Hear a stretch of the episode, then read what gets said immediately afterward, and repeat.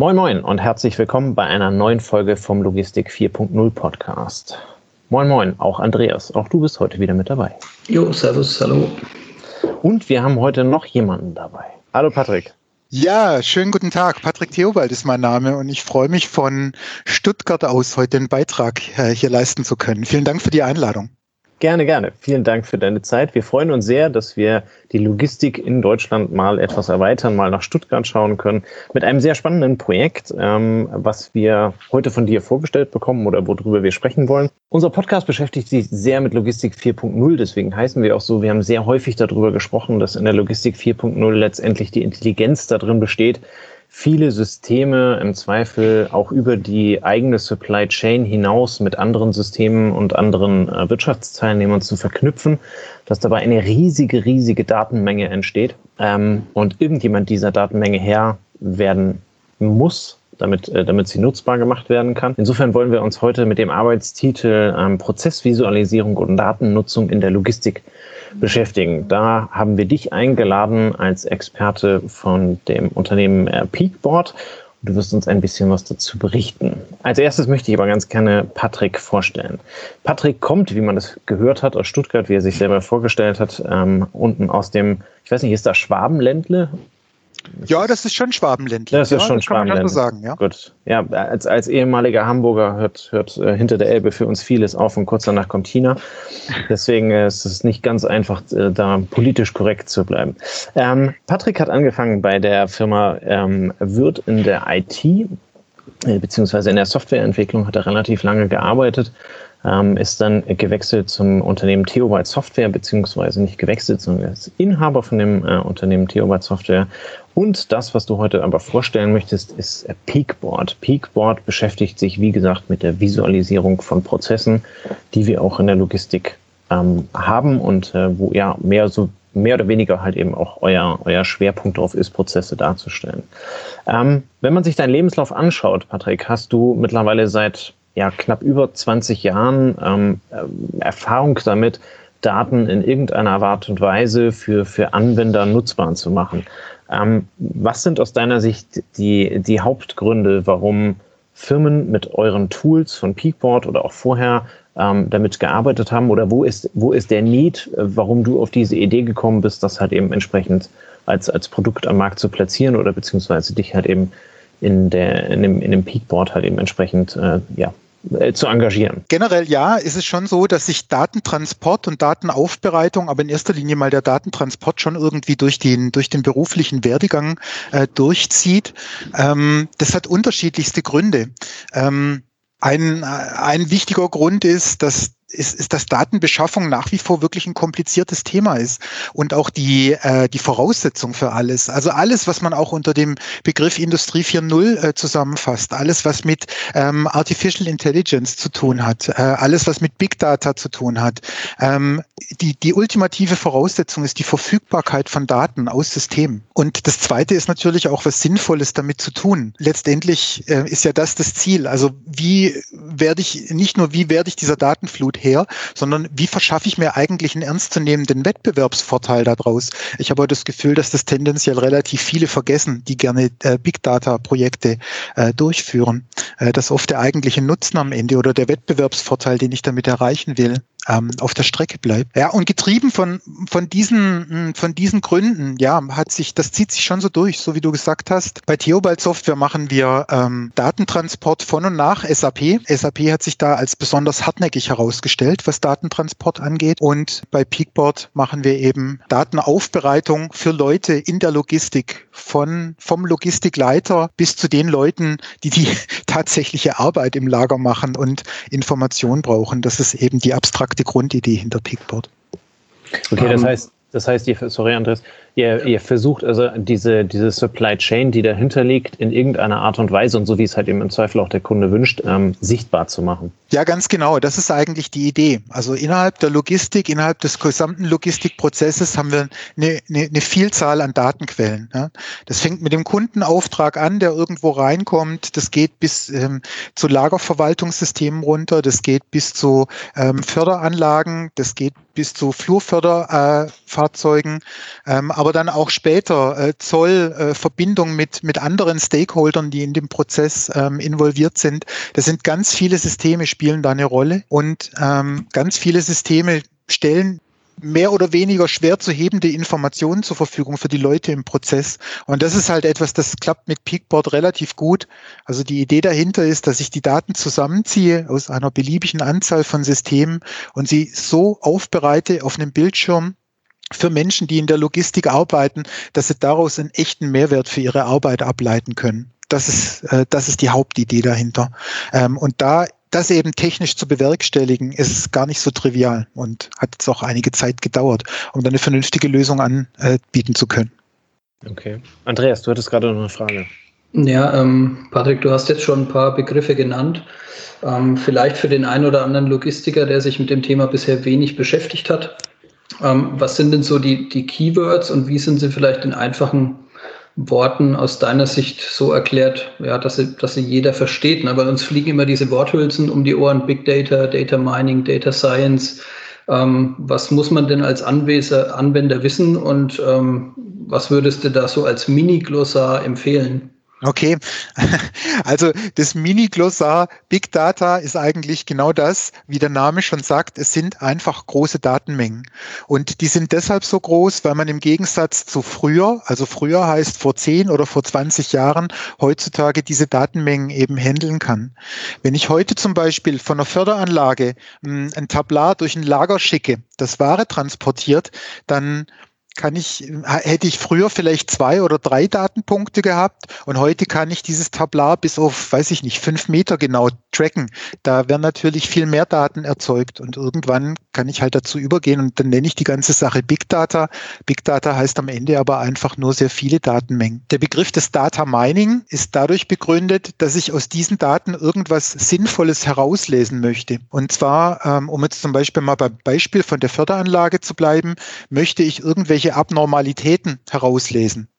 Das ist etwas, ähm, was ich äh, unter Data Mining zusammenfassen würde. Also alle diese Datenpunkte eben in Gänze anzuschauen und irgendwas zu erkennen, das mich früher als früher davor warnt, dass hier irgendetwas schief geht, irgendwas hängen bleibt oder irgendwas gleich passiert. Das ist Data Mining und wenn ich das weiter treibe, dann kommt es irgendwann mal zur künstlichen Intelligenz. Eigentlich ist künstliche Intelligenz auch nichts anderes als eine Art Mustererkennung. Ich habe sehr große Datenmengen und ein Algorithmus ist in der Lage, dort ein Muster zu erkennen und mir Informationen zu liefern, die ich halt aus eigener Kraft anhand des Anstarrens von Tabellen eben nicht erreichen kann.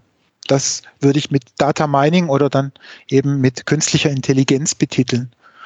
Und okay. dann brauche ich natürlich noch Leute, die das ganze Thema beherrschen. Und das ist der typische Data Scientist. Auch das, ich weiß nicht, warum man das so kompliziert macht. Also vor fünf oder vor zehn Jahren hat man solche Leute halt Excel-Hacker genannt die eben in der Lage sind, die Tools so zu benutzen, um auch wieder was Sinnvolles rauslesen äh, zu können. Und Excel-Hacker hört sich natürlich nicht gut an und deshalb haben wahrscheinlich Marketing-Leute Data Scientist erfunden. Ähm, am Ende geht es aber genau darum, also äh, in einem bewussten Akt aus Daten Wettbewerbsvorteile herauszulesen. Okay, das heißt. Was aber bei der Menge der Daten heute über Excel vermutlich auch nicht mehr funktioniert, oder? Hm, das kommt drauf an, weil Microsoft schläft ja nicht und diese 65.000 Zeilengrenze von Excel, die gibt's ja auch schon seit geraumer Zeit nicht mehr. Ja. Irgendwann hat, ähm, hat Microsoft an Excel mal äh, Power Pivot angedockt. Das ist eben ein großer Datenspeicher und aus ja. Power Pivot wurde dann irgendwann mal Power BI und das ist eines der Nummer eins Tools, das Data Scientists heute verwenden, um eine Datenaufbereitung zu machen. Also von dem Excel-Hacker sind wir gar nicht so weit weg, um ehrlich zu sein.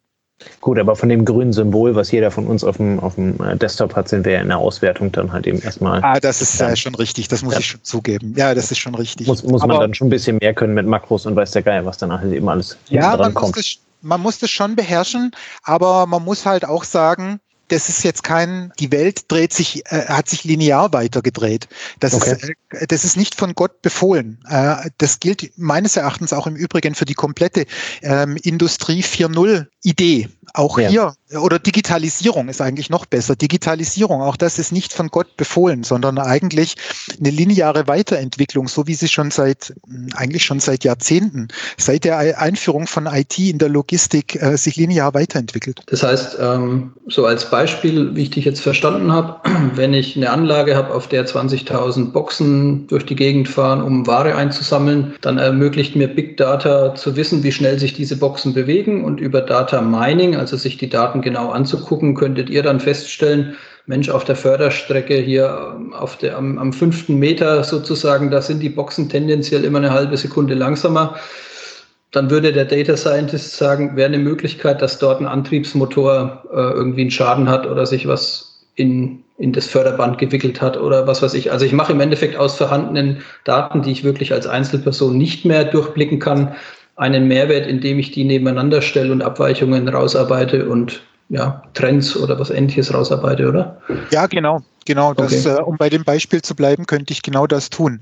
Das gleiche würde sich aber zum Beispiel auch auf das Consumer-Verhalten ausdehnen. Also ich könnte zum Beispiel sagen, ähm, ich, ich, ich finde heraus eine Korrelation zwischen einer bestimmten Lagerauslastung und dem Wetter.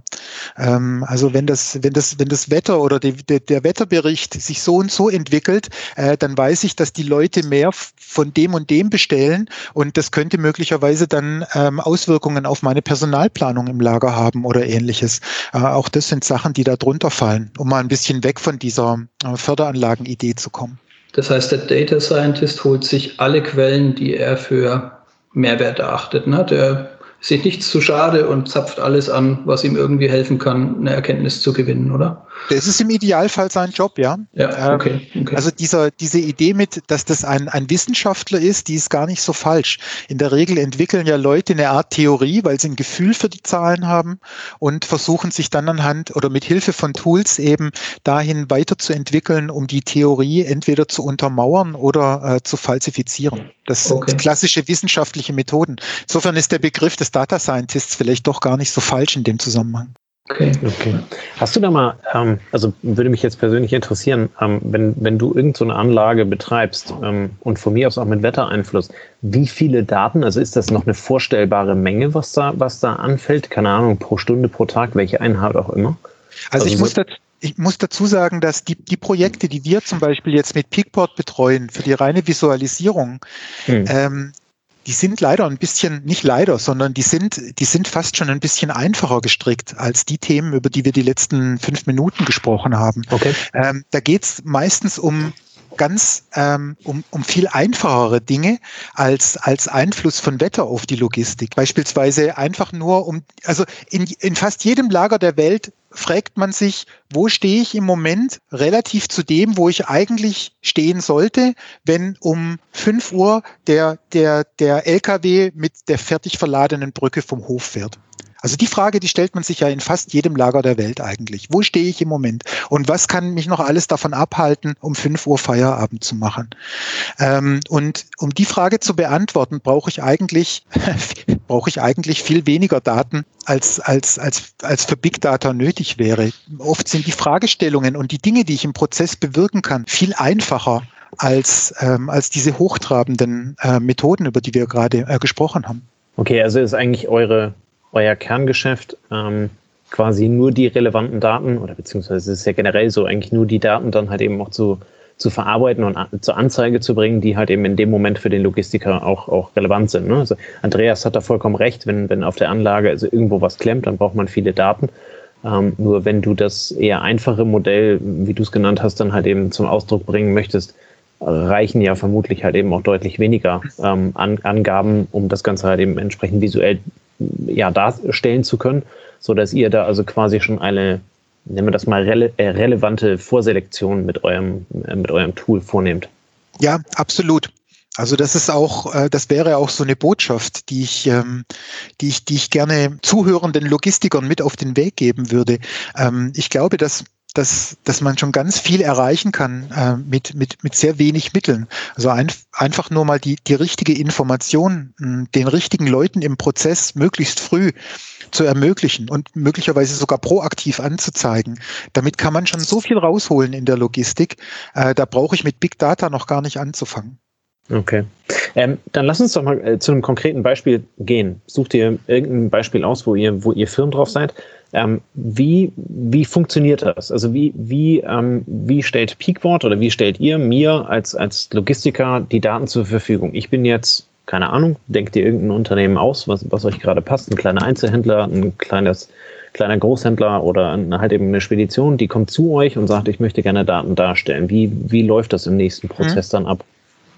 Also generell ist das, das Tool, das wir verkaufen, ist jetzt erstmal nur eigentlich ein Tool. Das heißt, ähm, Beratungsprojekte machen wir schon auch ein bisschen unter der Hand, aber eigentlich müsste der Kunde selber wissen, ähm, ähm, was er will. Ich kann mal ein total schönes Beispiel äh, zeigen für diese Einfachheit oder wo ich, wo ich sagen würde, das wäre so ein typisches Projekt, das man damit gut machen kann.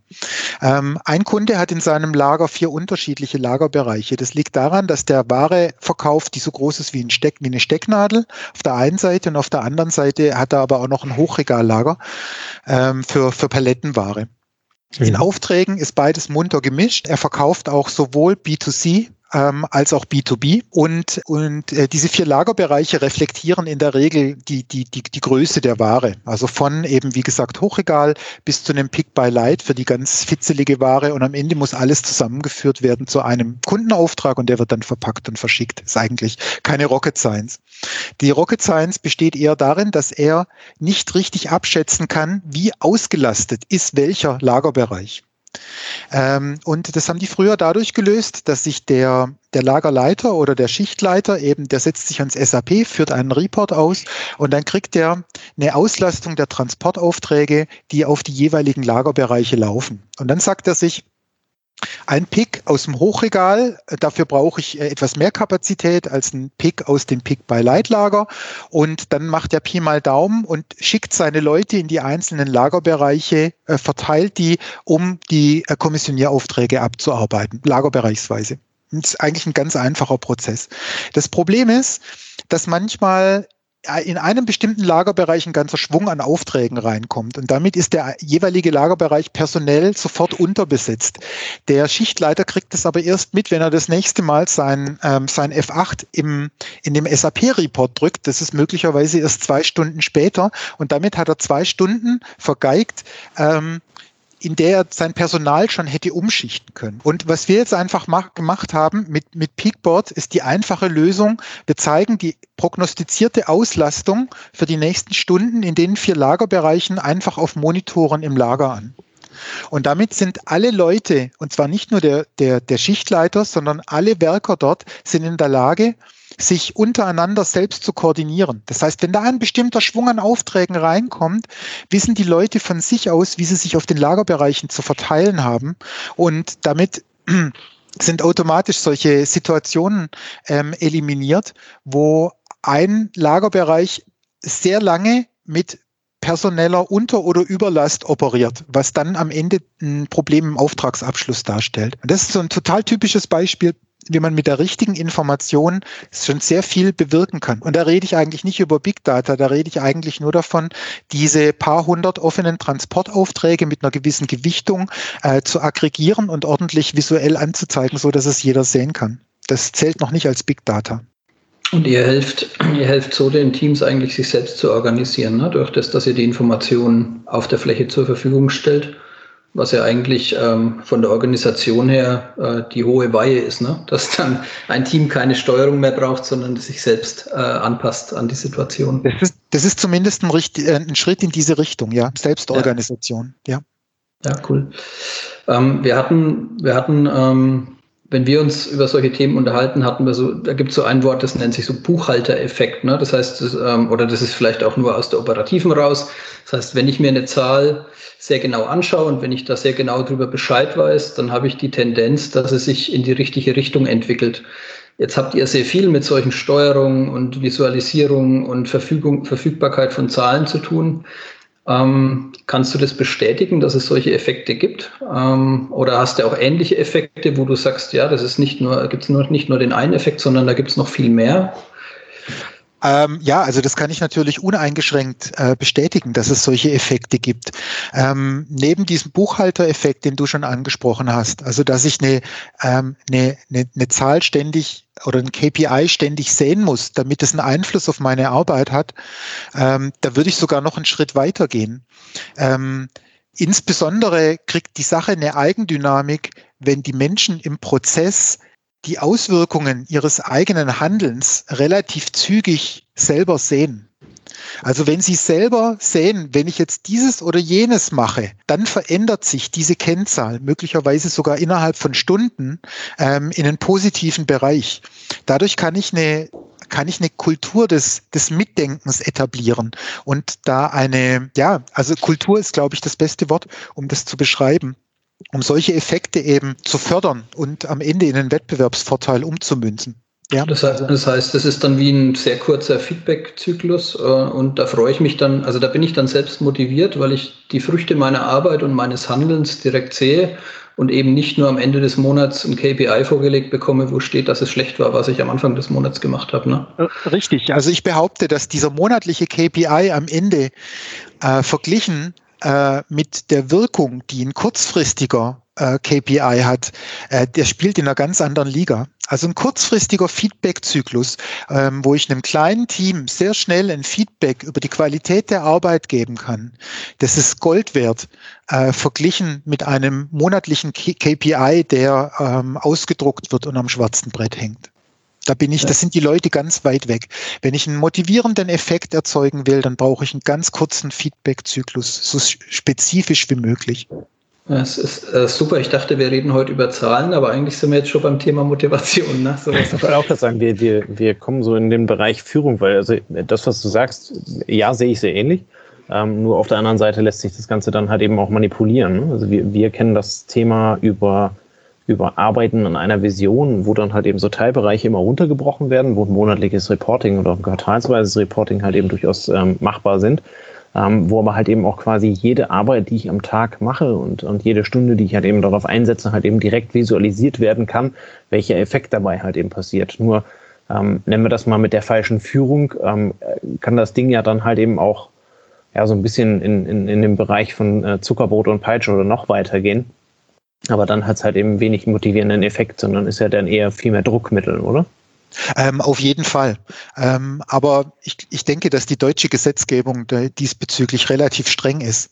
Also äh, wenn man jetzt zum Beispiel in ein Callcenter geht, in einem Callcenter, also solche, solche hm, Echtzeitvisualisierungen über einen Prozesse ist ja so, ein, äh, so eine Sache, die man im Callcenter total oft sieht. Da wird es ja runtergebrochen bis auf den Mitarbeiter. Mhm. Ähm, ist meines Erachtens in Deutschland gar nicht erlaubt und hat dann mit Sicherheit auch einen gegenteiligen Effekt, weil es einen extremen Druck auf die, auf die Leute ähm, ausübt. Ähm, aber ich will eigentlich gar nicht auf diesen Druck raus, sondern eigentlich möchte ich mehr auf den, auf den Zugfaktor also, dass so eine, so eine Zahl ein äh, pusht, eine, eine ja. Lust entwickelt des, des, des Mitmachens. Ich denke, man muss den positiven Aspekt äh, rausstellen, nicht das Druck ausüben. Und dann, dann wird ein Schuh draus. Ja, wollte ich auch gar nicht. Also ich wollte halt eben nur sagen, das ist halt eben das eine nur, wenn man, wenn man die Visualisierung anwendet, dann muss man halt eben, da muss am Ende am, halt eben auch der Richtige oben sitzen, der es anwendet, ne? oder beziehungsweise dann halt eben einsetzt. Ähm, ich gebe dir da vollkommen recht, dass, also mit, mit Druck arbeiten, das, das geht ja schon fast in diese, in diesem Bereich äh, Industrie 2.0, 3.0, ne? ähm, wo halt eben da sehr viel ähm, über, über die Masse halt eben geht. Ähm, die die 4.0 Bewegung geht ja halt eben genau darin, dass halt eben ähm, Bereiche miteinander verknüpft werden, um halt eben zu sehen, wenn ich in Unternehmen A anstelle XYZ irgendwo was drehe, was passiert dann beim Unternehmen B oder C halt eben hinten als Output. Ähm, ist der Output positiv oder negativ und welches Verhältnis steht ihm halt eben entsprechend gegenüber? Also bin ich vollkommen bei dir, äh, dass es halt eben darum geht, ähm, die Prozesse beziehungsweise dann halt eben auch den Weg dort äh, so darzustellen, dass der Mitarbeiter halt eben genau diesen Push-Effekt, wie du ihn nennst, ähm, halt eben dann auch entsprechend ähm, verspürt. Ähm, kannst, ja. du, kannst du da feststellen, dass wenn ihr eure Tools zum Einsatz bringt, dass sich die Führungskultur verändert in einer gewissen Art und Weise oder kommt es immer ganz auf die Firma an? Die euer Kunde ist? Also das kommt auf jeden Fall auf die Firma an. Ähm, vielleicht, möglicherweise bin ich da auch nicht der richtige Ansprechpartner dafür. Wenn, wenn, wenn wir in so ein Projekt reinkommen, dann, dann gibt es in der Firma ja schon einen Bedarfs- und oder oft einen Bedarf und eine Idee, irgend sowas ans Laufen zu bringen. Und äh, wir sind dann mehr auf technischer Seite involviert. Und wenn die technische Seite gelöst ist, äh, laufen die Leute ja auch sehr häufig dann allein weiter. Okay. Ähm, und, ähm, und dann kriege ich das auch gar nicht so mit. Insofern die komplette Kette von der Idee-Entstehung bis zu dem, was es dann in der Führung möglicherweise bewirkt, bin ich leider nicht involviert genug, um, um, um, um, um da eine vernünftige Auskunft zu geben. Ich könnte mir es aber gut vorstellen. Okay, ja, dann äh, vielleicht nochmal zu den Zahlen zurück. Ähm, jetzt haben wir darüber gesprochen, wenn ich eine Zahl sehr genau beachte, dass es sich dann zum, wenn ich einen kurzen Feedback-Zyklus habe, dass es sich dann zum Positiven entwickelt. Ähm, wie ist es denn also besteht die Gefahr, wenn es jetzt, äh, wenn du Zahlen oder wenn du Inhalte eben in der Konzeption nicht beachtest, äh, wenn die dann nicht im Bewusstsein der steuernden Personen sind, dass die völlig aus dem Blick verschwinden, wenn ich, wenn ich solche Tools einsetze. Also vielleicht nochmal zur Erklärung. Wenn ich kein Tool habe, bin ich vielleicht in alle Richtungen immer relativ wach und offen. Wenn ich äh, dann sehr stark darauf konditioniert bin, eben nur auf ein Tool zu gucken und gewisse Inhalte sind nicht in dem Tool abgebildet, Besteht dann die Gefahr, dass ich die Hälfte der Welt ausblende? Selbstverständlich äh, besteht die Gefahr. Aber da kann ich nur empfehlen, eine eine Kultur der, der Anpassung des Tools zu pflegen. Ich okay. glaube, das sind wir jetzt indirekt fast schon wieder beim nächsten Thema. Das ist ja nichts, was ich einmal mir ausdenke, umsetze und dann läuft es, sondern eigentlich ähm, unterliegt es ja auch idealerweise kontinuierlicher Diskussion und Weiterentwicklung, ähm, so ein Werkzeug. Und äh, das muss ich da eben mit, mit einfließen lassen. Und das Bewusstsein, dass möglicherweise die eine oder andere Zahl noch nicht dort vorhanden ist, aber einen Einfluss haben könnte, das ist halt Aufgabe der, der, der Führung, äh, das zu beachten und des äh, Entscheiders, ähm, darauf hinzuarbeiten und das Manko auszugleichen. Okay, weil wir hatten mal vor vielen Monaten, ähm, Tobias, ich weiß nicht, ob du dich noch erinnerst, bei uns das Thema, dass durch die, Zunehm, die Zunahme von Social Media und auch Social Media, sage ich jetzt mal, innerhalb der Firma, wir arbeiten jetzt spätestens seit Corona, arbeiten viele mit Skype und mit Teams und mit irgendwelchen Chat-Tools, ähm, gab es damals das Thema, dass eben Microsoft daran arbeitet, Emotionen, die in der Firma existieren, in einer gewissen Art und Weise zu messen. Ähm, habt, ihr da, habt ihr sowas schon mal gemacht, dass ihr eben nicht nur faktische Daten abgreift, sondern eventuell auch aus, aus Kommunikationstools, ähm, sag mal, die Häufigkeit äh, des Smiley-Buttons oder irgendwie sowas oder des Smiley-Gesichts? Ähm, ja, also ich, ich habe mit diesem Thema nichts zu tun, aber ich war mal ähm, grob involviert in eine in eine Masterarbeit zu dem Thema. Äh, Sentimentanalyse nennt man das.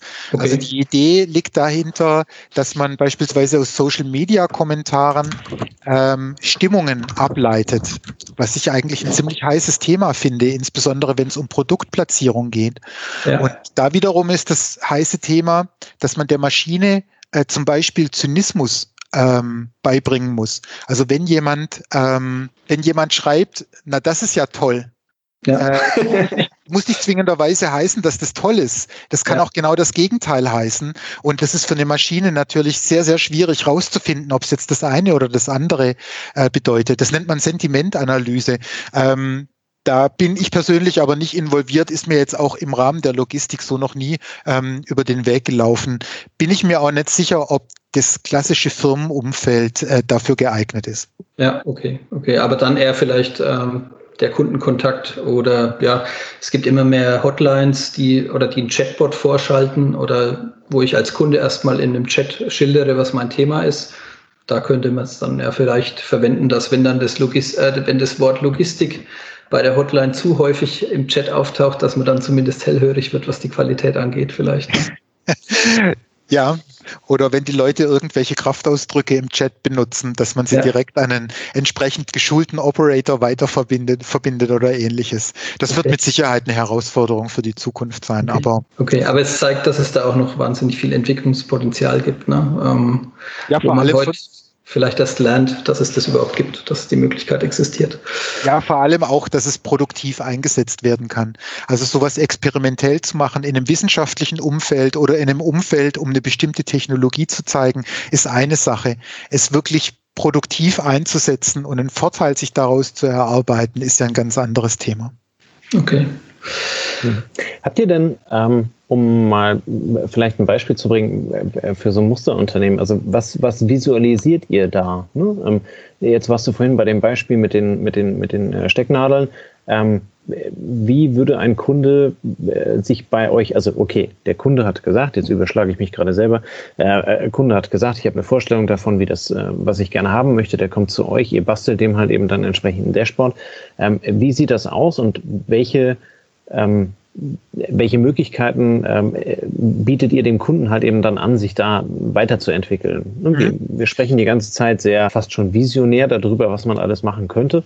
Für Logistiker ist aber halt eben so diese Visualisierung im ersten Moment erstmal, nennen wir das mal nicht Standard, solange es halt eben über die, über die Diagramme aus Excel herausgeht. Ähm, aber wie sieht einfach konkret am Beispiel ähm, ein, eine Visualisierung aus und was könnte ich als Kunde halt eben dann für meine Stecknadel daraus erkennen? Also wie kann ich es weiterentwickeln? In das ganze Thema Visualisierung ist Excel total oft ein üblicher Einstieg. Also irgendjemand in der Firma ist ähm, Excel versiert und lädt sich Daten aus dem SAP runter, mischt die noch ab mit ähm, handeingegebenen Excel-Daten, mischt die noch ab mit vielleicht ähm, Daten des Materialflusssystems oder ähnliches ist und bastelt sich da was. Also wirklich mhm. basteln. Das ist zum Beispiel eine gute Voraussetzung, um so eine Idee für eine echte Visualisierung zu entwickeln. Und dann muss er ja irgendwann mal hergehen und über diesen Excel-Runterlad-Status rauskommen. Er muss das professionalisieren, diese Idee, die er da hat. Und das ist etwas, wo typischerweise dann unser Werkzeug zum Einsatz kommt. Das kann er im einfachsten Fall einfach von der Webseite runterladen. Es ist auch durchaus dazu gedacht, ähm, dass eben neben der IT-Abteilung durchaus auch versierten typischen Key-Usern, also typischen ähm, Excel-Hardcore-Usern zur Verfügung zu stellen. Die kriegen das größtenteils schon auch äh, hin, auch wenn da komplexe Vorgänge dahinter liegen. Und damit kann ich eben die Excel-Bastelei auf äh, auf ein gutes Niveau heben. Und die klassische Abgrenzung zu Business Intelligence oder Datenanalyse ist bei unserem Tool eben dadurch gegeben, dass es eigentlich fast immer direkt mit dem Prozess zusammenhängt immer sehr kurze Feedback-Zyklen hat. Also in der Business Intelligence reden wir ja meistens über Feedback-Zyklen von kleinstenfalls einem Tag. Das heißt, ich kann mir morgens die Zahlen des Vortags angucken. Das ist klassische Datenanalyse, die man am Schreibtisch macht. Was natürlich für Operational BI, also ähm, Datenanalyse direkt im Prozess, ähm, ein viel zu langer Feedback-Zyklus ist. Und praktisch macht man das mit unserem Tool bastelt man sich diese, diese Aufbereitung der Daten aus den, direkt aus den einzelnen Datenquellen zusammen, baut eine schöne Visualisierung drumherum äh, und spielt das auf diese Box, das dann auf dem Bildschirm anzeigt. Und das reine Design und das Ausprobieren, das kann man, wie gesagt, einfach von der Webseite runterladen. Und wenn man es dann auf einen echten Bildschirm in der produktiven Umgebung benutzen will, dann muss man von uns eine Box kaufen. Das wäre dann aber erst der zweite Schritt. Also man kann sehr früh ähm, erstmal kostenlos anfangen. Das ist so, wie bei uns typischerweise ein Projekt funktioniert.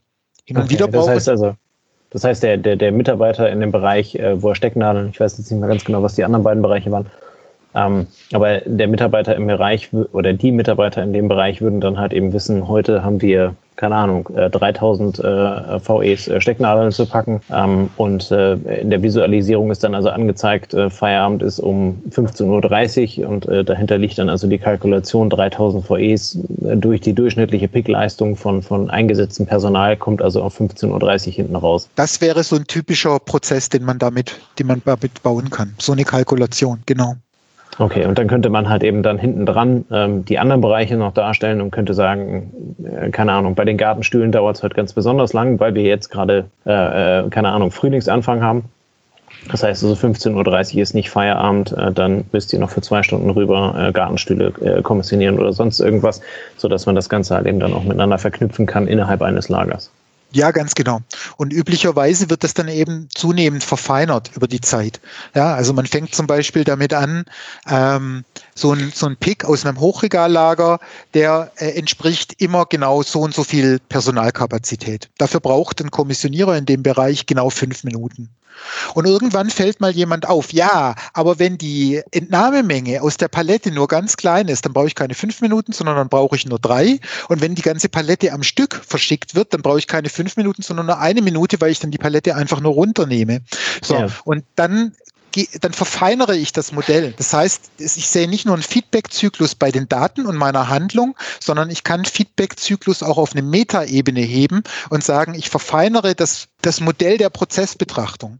Und das klappt aber halt nur, wenn ich ein einfach zu bedienendes Tool habe und wenn in diesen Prozess der Datenaufbereitung eine einfache Anba An Anpassbarkeit ähm, schon nativ eingebaut ist. Sonst wird es auch wieder schnell frustrierend und ich brauche halt immer einen Programmierer. Das ist natürlich nicht zielführend. Okay, das heißt also, ihr visualisiert einen Prozess und äh, darüber äh, quasi in einem sich, sich selbst entwickelnden äh, ja, Feedback danach ent entwickelt sich dieser Prozess oder optimiert sich dieser Prozess dann halt eben entsprechend ähm, weiter, weiter über, die, über die Erkenntnis, die dadurch halt eben gewonnen wird, weil es die halt eben vorher gar nicht gab.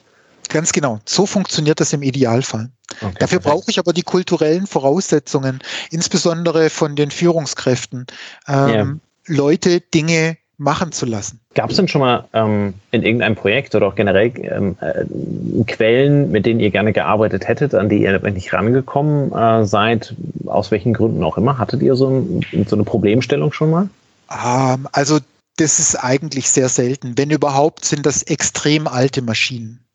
Also wenn wir nicht in der Logistik, sondern im Produktionsumfeld, also klassische Fertigung unterwegs sind und dann kommt da einer mit einer Maschine um die Ecke, die da schon seit 40 Jahren steht. Ähm, das kriegen wir nicht angezapft, jedenfalls nicht ohne einen größeren Hardwareaufwand. Dann müsste ich da Sensoren ranbauen. Das kann man schon auch machen, aber da sind dann die Grenzen von einer reinen Softwarelösung ähm, erreicht. Ansonsten sehe ich kein Problem, an Daten ranzukommen, also technisch zumindest. Ähm, wenn man von diesen alten Maschinen absieht, ist das größte Problem Politik im Unternehmen. Okay. Also irgendjemand in der Firma will halt nicht, dass da jemand was macht. Das ist eigentlich der größte Widerstand, mit dem wir zu kämpfen haben. Weil er im Zweifel erkennen, weil er im Zweifel dann äh, Gefahr läuft, äh, dass, dass der Missstand erkennbar wird über die Kennzahlen? Oder was ist vielleicht, da das? Vielleicht tatsächlich, dass ein Missstand erkennbar wird. Vielleicht ist es aber sogar noch ein bisschen einfacher. Vielleicht ist es einfach eine total diffuse Angst, jemand anders pfuscht im eigenen Bereich rum. Okay. Also das eigene Wissen bei sich zu behalten von, äh, von, von eingestandenen Leuten in einem Logistikprozess ist etwas, das, das gibt den Leuten ja auch eine gewisse Genugtuung und eine Daseinsberechtigung. Das sollte man nicht ja. unterschätzen. Ähm, und da muss man sehr vorsichtig sein. Also diese politischen Gründe, das sind eigentlich die hartnäckigsten äh, Geschichten. Äh, meiner Erfahrung nach hartnäckiger als jedes technische Problem. Jetzt kommen wir ein bisschen vom, vom Plan ab, aber wie geht ihr dann vor? Also ihr geht ins Unternehmen rein und dann seid ihr verhasst wie, wie ähm, äh, Price Waterhouse und, und, äh, und die KPMG, weil also da eine Angst hat, dass irgendwas offen wird. Wie, wie geht ihr damit um? Also wenn wir tatsächlich ähm, beratend in diesen Projekten unterwegs sind, äh, dann ist meines Erachtens die, die beste Idee, äh, diese Leute, die gerne das Wissen für sich behalten, äh, möglichst ähm, möglichst intensiv mit ins Boot zu holen. Mit Druck, auch mit Druck von oben, funktioniert meiner Erfahrung nach relativ schlecht. Ja, die stellen ja. sich dann einfach quer, ne? Ja, in genau. Dem, in dem Ausmaß, wie sie können ja. und weil die erklären dann, die erklären dann dem Chef zum Beispiel, dass dieses oder jenes ja furchtbar kompliziert sei und man das überhaupt gar nicht so lösen könnte. Oder dass diese Schnittstelle jetzt erstmal drei Wochen Programmierung erfordert oder ähnliches, ähm, weil einfach die Eigenmotivation nicht vorhanden ist. Und wenn ich die Leute aber mitnehme, wenn ich sie zeige, wenn ich ihnen zeige, dass sie mit dem Wissen, dass ihr Wissen eine wertvolle Sache ist, dass sie, dass sie am besten einbringen sollen, ähm, das ist eigentlich äh, etwas, was gut funktioniert. Okay. Ich zwinge, nicht immer zwingend erfolgreich, ähm, aber das wäre jetzt mein persönlicher Weg, an, an, so eine, an so ein politisches Problem ranzugehen. Okay. Ähm, jetzt hat ja die, die, die Arbeit mit der Anbindung von Schnittstellen und äh, Datenaufbereitung hat ja so ein bisschen was von Dschungel zu tun. Ne? Also ähm, zumindest für mein Empfinden, ähm, immer wenn wir an irgendein ein, ein IT-Projekt herangehen, äh, verknüpfen wir am Ende relativ viele Daten miteinander aus unterschiedlichen Systemen und müssen halt eben dafür die, die, die Schnitt, äh, Schnittstellen halt eben irgendwie definieren. Ähm, da gibt's ja sorry, korrigiere mich, ähm, gibt es ja nicht wirklich einen einheitlichen Standard. Ne? Ähm, wie, wie geht ihr damit um oder beziehungsweise wie glaubst du, wie sich das in der Zukunft entwickeln wird bei immer mehr Datenverknüpfungen? Mhm. Also nein, den eindeutigen Standard gibt's nicht. Es gibt in, bei modernen Softwaresystemen so ein bisschen Standard. Das sind so typische äh, REST-Schnittstellen. Ähm, REST API nennt sich das für den Fall, dass wir noch nicht alle Buzzwords äh, abgefrühstückt haben. ähm, so ist etwas, das ist zumindest ein bisschen standardisiert. Bei vielen funktioniert es aber nicht. Da müsste ich zum Beispiel, also SAP ist immer ein Sonderfall. Ähm, spezielle MES oder Lagerverwaltungssysteme sind alles Sonderfälle. Ähm, rein technisch kriegt man es aber fast immer in den Griff. Die Zukunftsaussicht ist, dass es nicht einfacher wird. Also Schade. das ist ja, also ich kann mich, ich kann mich an keine Zeit erinnern, wo IT-Hersteller nicht behauptet haben, ja, ab jetzt wird die Verknüpfung mit anderen Systemen total einfach. Es ist immer, ab der jetzigen Generation wird es total einfach. Das vor 15 Jahren, als, als, als Soap kam, diese, diese, diese schreckliche XML-Schnittstelle damals. Ja. Ähm, ab jetzt wird alles einfach, weil jetzt sprechen wir alle Soap und dann können alle Systeme entspannt miteinander reden. Und es hat nie funktioniert. Baust, baust du aber hier eine Dystopie auf. also, ich, und ja, nie. Es, ich glaube auch nicht, dass es in Zukunft äh, äh, okay. Es, es wäre ja am Ende wünschenswert, wenn es da halt, also ich kann verstehen, dass das, dass das schwierig ist, weil ähm, die, die Systeme halt eben unterschiedliche äh, Grundlagen haben, auf denen sie arbeiten. Ähm, nur, also ge gefühlt, wenn ich in irgendein neues Projekt reingehe, was mit Schnittstellen und verschiedenen Systemen zu tun hat, ähm, geht also mindestens mal die Hälfte vom Budget halt eben überhaupt dafür drauf, ähm, solche Themen halt eben miteinander zu verknüpfen und ähm, halt eben in eine, in eine recht krisensichere Schnittstelle ähm, äh, zu gießen. Das heißt also ein bisschen weiter als einfach nur eine CSV-Datei abzuholen und, und äh, zu verarbeiten. Ja, das, ja. Tut, ja, das tut mir leid. Das, das, das, das kann ja, die, die Illusion hast du gekillt. Ja. Also, okay. also wir von Peakboard versuchen alle, alle potenziellen Schnittstellen, sei es nach Datenbanken, sei es Webschnittstellen, sei es SAP, abzudecken. Das gelingt uns auch in der Regel, dass das ganze Thema aber eine systeminhärente Komplexität hat. Das ist so. Und die ist auch nicht nur technisch bedingt, sondern die ist oft auch betriebswirtschaftlich bedingt. Also selbst wenn ich es technisch gelöst habe, heißt es ja noch lange nicht, dass die Inhalte miteinander matchen. Das ja. heißt, ich habe die, die Komplexität, die gibt es auf mehreren Ebenen. Du hast von Firma zu Firma manchmal auch die gleichen Begriffe für unterschiedliche Sachverhalte, auch in der Logistik. Ähm, Leistung ist nicht gleich Leistung und okay, dann kann ich es mir schon vorstellen, ja. Weil es, ist, es geht nicht nur um die technische Vereinbarkeit von Senden und Empfangen. Richtig. Ja. Und das ist im Übrigen auch ein totaler Zeitfresser, im Übrigen auch in unseren Projekten. Die betriebswirtschaftliche Interpretation von Zahlen. Also was ist eigentlich Umsatz? Was ist ähm, Warendurchsatz? Was ist, das gibt so viele Kennzahlen, wo so viel Interpretation dran hängt. Und zwar nicht nur von Firma zu Firma, sondern manchmal innerhalb der Firma von einem Schreibtisch zum anderen Schreibtisch. Aber wir bewegen uns ja jetzt schon Jahrzehnte eigentlich in, in IT-Systemen. Jetzt, jetzt bist du Profi darin, Informationen sinnvoll zu nutzen. Wo stehen wir denn aus deiner Sicht? Ne? In, stecken wir, also sind wir da jetzt in ausgefeilten Systemen unterwegs oder stecken wir noch in den Kinderschuhen? Wo sind wir und wo geht es denn aus deiner Sicht hin?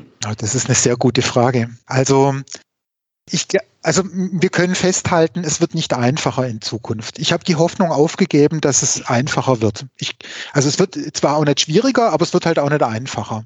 Aber ich kann vielleicht ein paar, ein paar Grundtendenzen sagen, von denen ich glaube, dass sie in die Realität umgesetzt werden.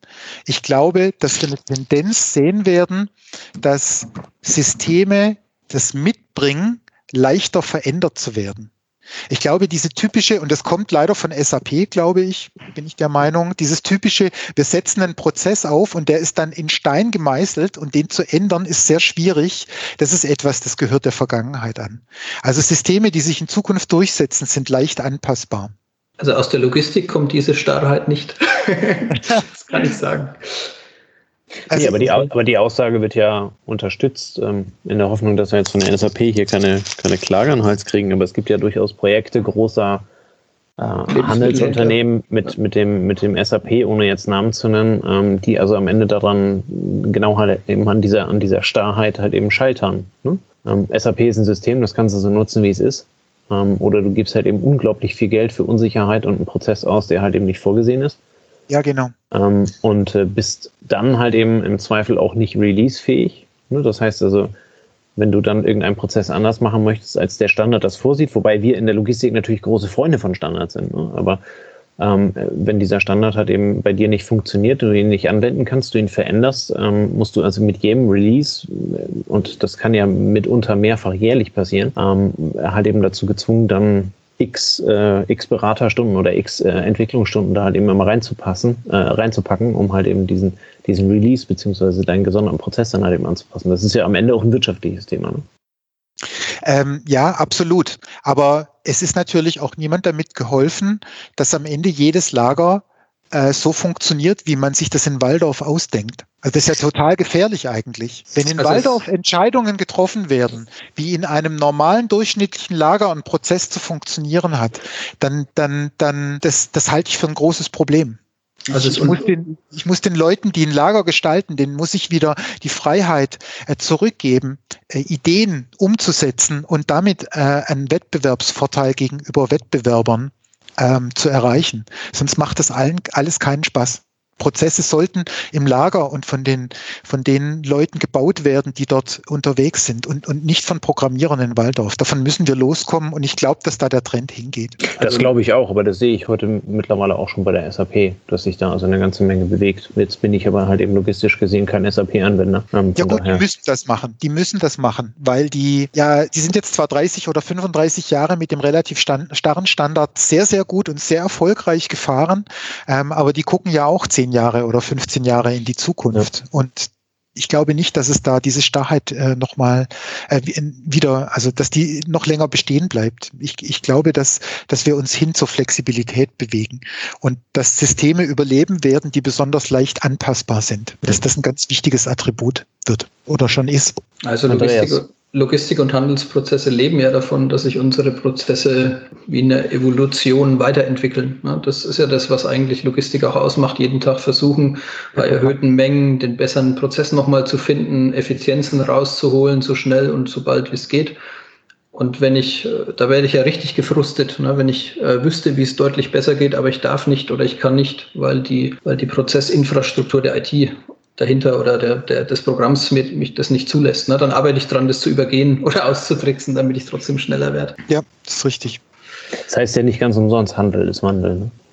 Äh, ja, ja. Okay, also dürfen wir uns als User darauf freuen, dass wir in Zukunft vielleicht wieder schneller und einfacher ähm, den Softwareprozess auch in unsere Richtung entwickeln und anpassen dürfen. Ne? Ist ja schon spürbar irgendwo bei teilweise Dashboards und Oberflächen, mit denen wir arbeiten. Ja, ja, ich glaube, ich glaube, dass wir das sehen werden. Ich glaube, dass wir uns darauf freuen können. Ja.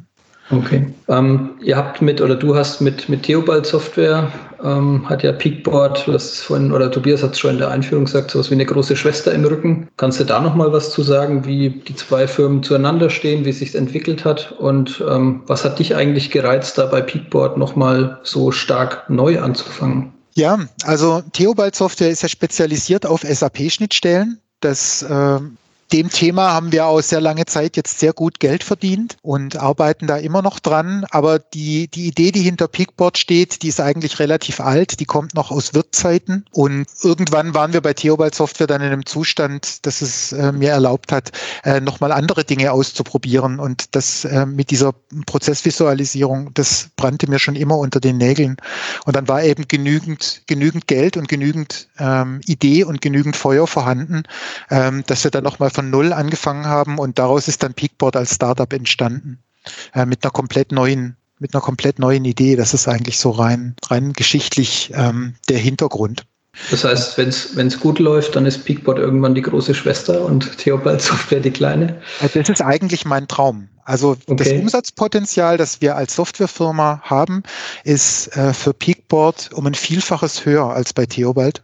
Und wenn wir äh, das schaffen, die Muttergesellschaft äh, zu überholen, vielleicht um ein Vielfaches zu überholen. Äh, das wäre dann für mich der endgültige Auslöser, um in Rente zu gehen. Also dann seht ihr mich nur noch auf den Seychellen, dann habe ich ja nichts mehr. Ja, du könntest ja mit dem, was du, was du tust, äh, ist jetzt so bei der Vorbereitung so ein bisschen durchgegangen, könntest du doch eigentlich auch im Silicon Valley arbeiten. Ähm, warum, warum bist du immer noch in Stuttgart oder immer noch so im Schwabenland? Weil ich, weil ich die Probleme der, der, der Leute lösen will. Mir, mich hat es noch nie gereizt äh, in, in Amerika in diesem in diesem typischen ähm, in diesem typischen Gründeruniversum. Also ist ja jetzt egal, ob das Silicon Valley oder Berlin als Gründer Mekka. Ähm, beides reizt mich überhaupt nicht.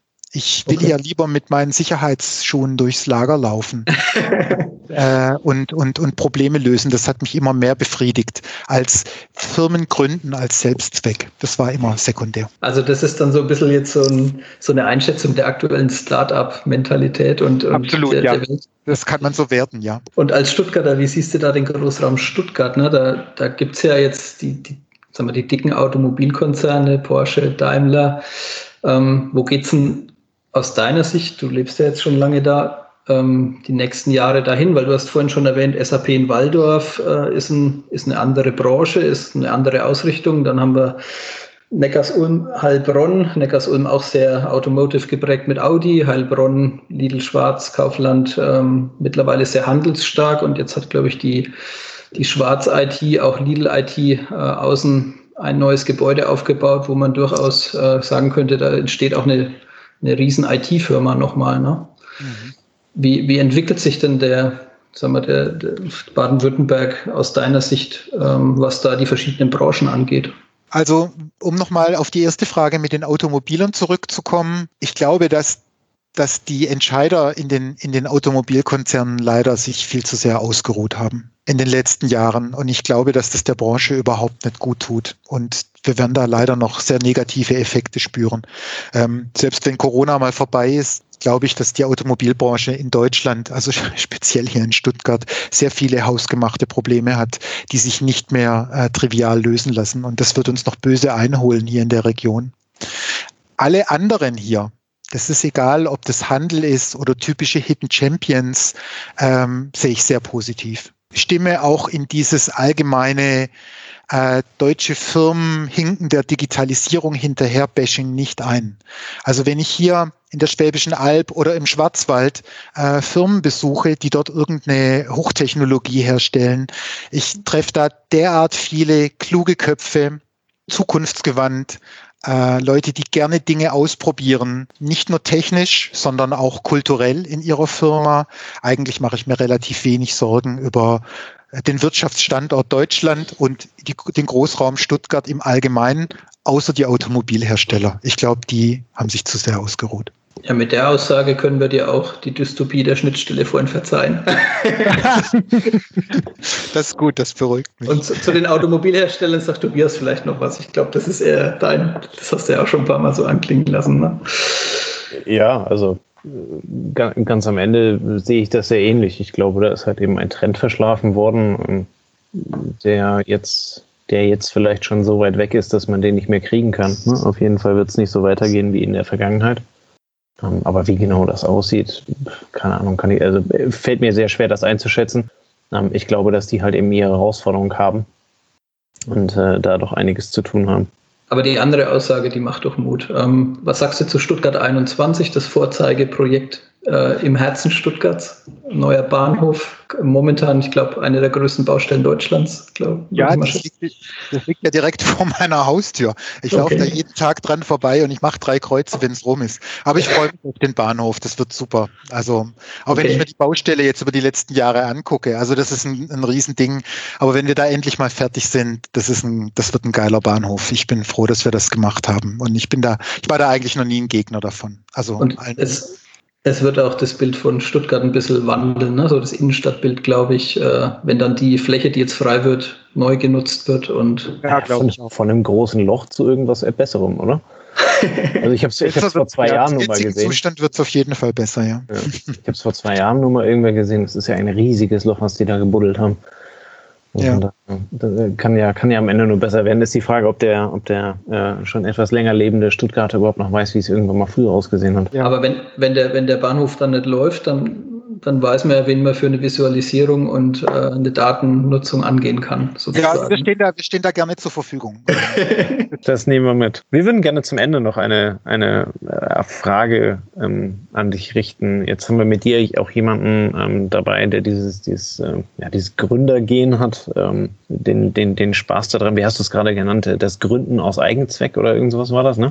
Ja, irgendwie sowas. Ich kann mich ja. jetzt selber nicht mehr dran erinnern. Ja, na, es war, es war ja die Frage, warum du noch hier bist und äh, nicht im Silicon Valley. Und dann sagtest du, du magst es viel lieber, ähm, sehr sympathisch, äh, wie ich finde, halt eben mit, mit äh, Sicherheitsschuhen durchs Lager zu laufen, um da Probleme dann halt eben zu lösen. Und dann war, glaube ich, Gründen aus Eigenzweck. Ähm, die Frage, mit deinem, mit, mit Blick auf deinen Lebenslauf, was, was, was hat dich inspiriert, ähm, nach, nach Wirt äh, zu sagen, oder auch äh, in, im Wirt selber, wenn du sagst, äh, die heutigen Ideen kommen von damals noch, ähm, das halt eben die Themen anzupacken und halt eben weiterzugehen. Sei es ein, ein, ein Buch, ein Film, ein Podcast oder äh, welche, welches Medium auch immer hat dich da inspiriert, deinen Weg dann halt eben so zu gehen, wie du ihn gegangen bist? Also das war eigentlich kein, kein einzelner, kein, keine einzelner Auslöser.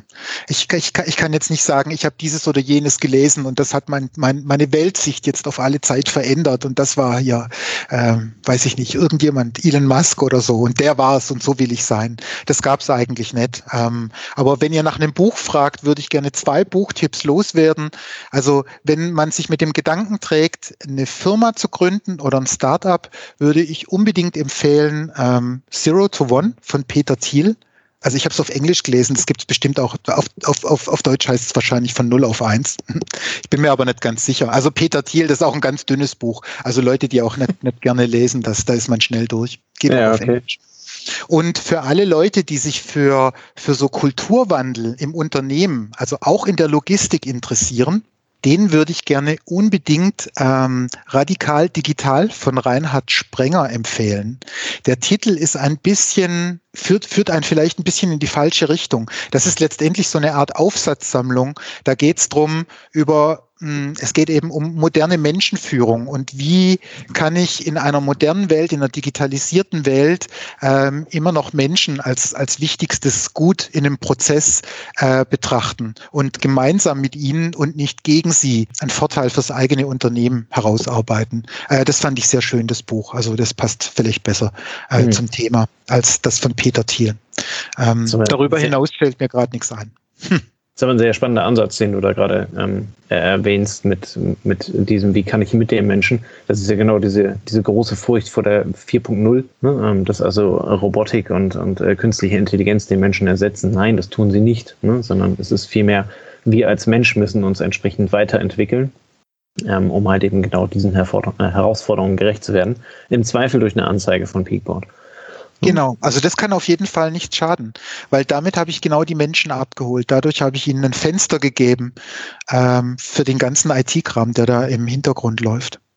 Ja, ja, und durch deine zwei Buchtipps zeigst du auch wieder mal, dass ihr eigentlich, also nicht nur die ITler seid. Ne? Man sieht ja schon, ja, die Firmengründung und das Fachliche, aber das, dann ist doch wieder Kultur und Führung mit drin und das scheint ja auch bei Peakboard äh, ein sehr wichtiges Anliegen zu sein, ne? diese zwei Elemente so zusammenzubringen, dass sie dem Anwender, dem Nutzer, dem Mitarbeiter und der Organisation, für die er arbeitet, hilft. Das ist richtig. Das ähm, werden wir in Zukunft noch viel mehr sehen, äh, dass das Hand in Hand geht. Das ist ja. ähm, die, die Probleme dieser Welt lassen sich nicht, äh, lassen sich nicht allein mit Technik lösen. Das ist ein Statement. Das lassen wir so stehen. Ha, sehr gut. Vielen lieben Dank für deine Zeit. Ähm, vielen lieben Dank für die, für die tollen Geschichten, äh, die vielen, vielen Informationen, die du mitgebracht hast. Ähm, ich glaube, wir haben als Logistiker, die ja üblicherweise vor allen Dingen in Paletten oder in braunen Kartons denken, ähm, hier ein sehr, sehr buntes Bild dessen bekommen, was, was alles ähm, mit, mit Visualisierung möglich ist, ähm, welche Möglichkeiten sich für uns halt eben in der Logistik da auch ergeben, ja, gerade mit Blick auf die Zukunft und äh, das, was sich halt eben durch die Digitalisierung gerade verändert. Ähm, insofern möchte ich mich ganz herzlich bei dir bedanken, ähm, dafür, dass du da warst, äh, dafür, dass du die Einladung angenommen hast und äh, ja, hier Rede und Stand, äh, Rede und Antwort äh, gestanden hast für auch die etwas, äh, etwas äh, anderen Fragen abseits dessen, ähm, worum es bei, bei Peakboard geht. Ähm, es bleibt mir am Ende nichts anderes ähm, zu sagen, als euch, lieben Zuhörern, ähm, einen wunderschönen Abend zu wünschen. Wenn ihr mit Patrick in Kontakt treten wollt, äh, verlinken wir natürlich äh, Patricks äh, Xing-Profil unten in den Show Notes. Ähm, natürlich auch zu Peak, äh, Peakboard. Da gibt es viele interessante Informationen dazu, wenn das Thema Visualisierung für euch spannend ist. Ähm, so dass ihr, so dass euch da auf jeden Fall geholfen wird, wenn es da Fragen gibt. In diesem Sinne wünsche ich einen schönen Abend, viel Spaß und bis zur nächsten Woche. Bis dann. Ciao, ciao. Servus. Servus.